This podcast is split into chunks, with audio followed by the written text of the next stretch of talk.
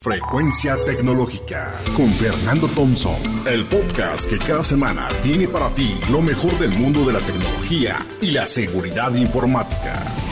Frecuencia Tecnológica. Hola, ¿cómo estás? Podcast número 13 de Frecuencia Tecnológica. Fernando Thompson, tu aliado en temas que tienen que ver con tecnología, telecomunicaciones y ciberseguridad. Vamos a entrar de lleno a nuestro tema. Esta es, digamos, la tercera cápsula del tema que tiene que ver con transformación digital en los negocios.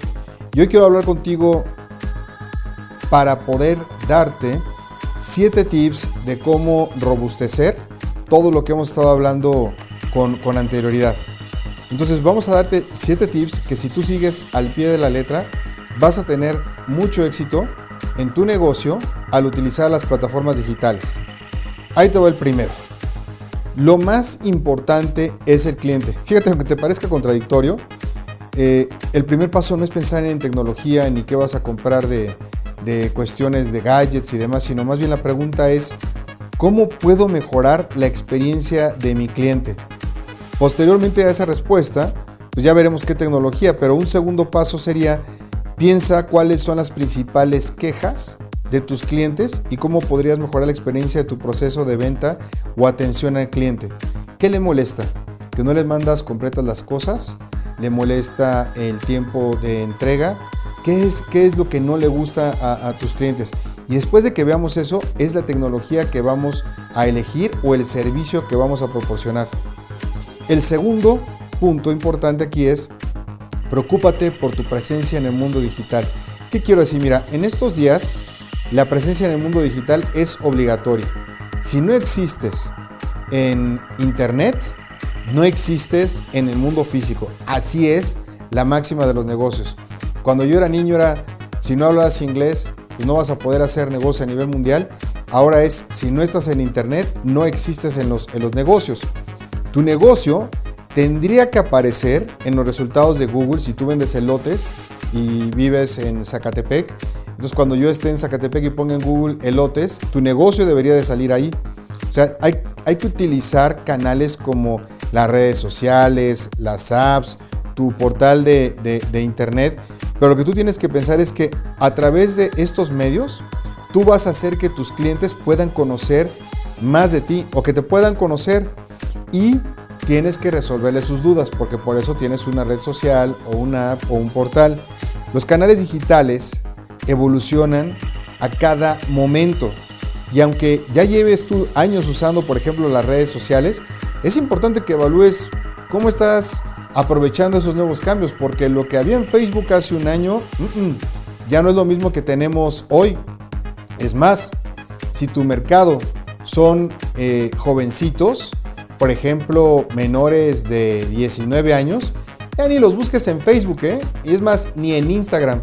Yo te diría que más bien buscaras TikTok con K, que es la nueva red social donde están. Así de rápido cambian las cosas aquí. Tercer tip, utiliza más servicios en la nube. ¿Qué quiero decir? Mira, hoy en día existe un sinnúmero de opciones de servicios en la nube que las empresas e individuos podemos utilizar y obtener grandes beneficios. Existen herramientas para la administración de clientes. Hay herramientas para ventas en línea. Hay herramientas para respaldar tu información. Hay herramientas de colaboración. Hay herramientas para la administración de proyectos. Hay herramientas para la gestión de contratos y contabilidad. En fin, hay tiendas en línea. La lista es interminable. La mayoría de estos servicios ofrecen servicios de prueba, pagos mensuales bien bajos y paquetes acorde a tus necesidades, así que no hay pretexto. Y conforme vaya creciendo tu tienda, pues vas creciendo también el tamaño de tus herramientas. 4. Utiliza más herramientas de colaboración para trabajar con tu equipo.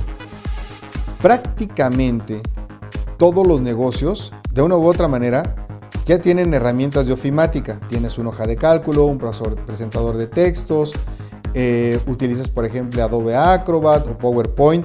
Sin embargo, las últimas versiones ofrecen ahora ya opciones de colaboración donde es mucho más fácil compartir y almacenar archivos. Eh, Google tiene la suya con la serie de, de G Suite Microsoft tiene la suya ahora con, con Teams. Es posible que ya tengas tú estos servicios, pero simplemente no le estás sacando provecho a todas estas herramientas que ya tienes, así que esa es tu siguiente tarea. La quinta, invierte en publicidad digital. Mira, prácticamente todos los negocios se enfrentan al mismo problema. ¿Cómo le hago para conseguir más clientes? ¿Cómo le hago para crecer? ¿Cómo le hago para tener más ventas? A través de una estrategia de marketing digital, tú puedes utilizar plataformas de anuncios como Google, Facebook, Instagram, LinkedIn y YouTube para ejecutar campañas y conseguir más clientes. Existen muchos mitos de que requieres una gran inversión para esto, pero la realidad es que tú puedes empezar con 200 pesos, o sea, con 10 dólares. Y la buena noticia es que en el marketing digital siempre puedes medir los resultados. Te vas a dar cuenta si jala o no jala lo que tienes ahí. Penúltimo, sexto, preocúpate por desarrollar habilidades digitales entre tus empleados. Este es uno de los más importantes. Mira, que tu empresa tenga acceso a plataformas digitales no es el problema, porque eso se resuelve invirtiendo. El gran reto es que tu equipo de trabajo, o sea, tus colaboradores, tus empleados, sepan cómo utilizar y aprovechar las plataformas digitales. Porque luego las compras tienes en los paquetes o los sistemas y la gente los subutiliza, no le sacas el jugo por lo que estás pagando y la verdad es que es una pérdida de dinero a final de cuentas de tu negocio porque supuestamente la herramienta te va a ayudar a que seas más, más eficaz, a que seas más eficiente, ¿ok? Un ejemplo muy sencillo es que el 90%, fíjate, el 90% de las personas solamente saben usar el 10% de Excel y sacarle provecho a una herramienta tan poderosa como esta. Esto puede incrementar la productividad de tu empresa de manera impresionante. Existe un sinnúmero de cursos en línea gratuitos que puedes compartir con tus empleados para desarrollar nuevas habilidades, por ejemplo, como el que te decía yo ahorita de Excel. Ahí están los videos, ¿eh? nada más es voluntad y que la gente se ponga a verlos. Por último, y no me voy a cansar de decirlo, debes crear una cultura de seguridad informática. Aunque las plataformas digitales son maravillosas y pueden traer grandes beneficios para tu empresa, del otro lado de la moneda está el incremento de los cibercrímenes. Si tú piensas llevar a tu empresa al mundo digital, tienes que preocuparte, amiga, amigo, por proteger a tu negocio y a los empleados ante las amenazas digitales, que son muchas, no las vamos a describir aquí, esas van a venir en otro podcast, pero lo importante es que todos tus equipos de cómputo, dispositivos celulares y tabletas estén actualizadas de dos piezas de software. Una es el sistema operativo, tienes que tener la última versión porque lo que cubren son boquetes de seguridad. Y el segundo es que por favor tengas un antivirus, un anti-spyware y que todos los integrantes de tu empresa tengan conocimiento del riesgo en el mundo digital. Esto, amigos, es solamente el inicio.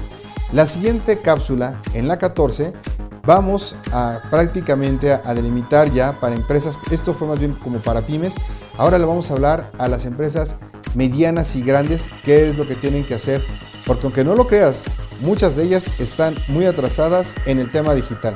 Hasta aquí la cápsula de un servidor de frecuencia tecnológica. Suscríbete por favor con el hashtag frecuencia tecnológica. Nos escuchamos el próximo miércoles como siempre.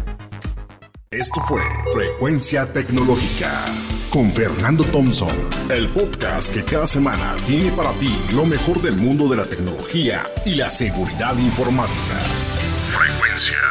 Tecnológica.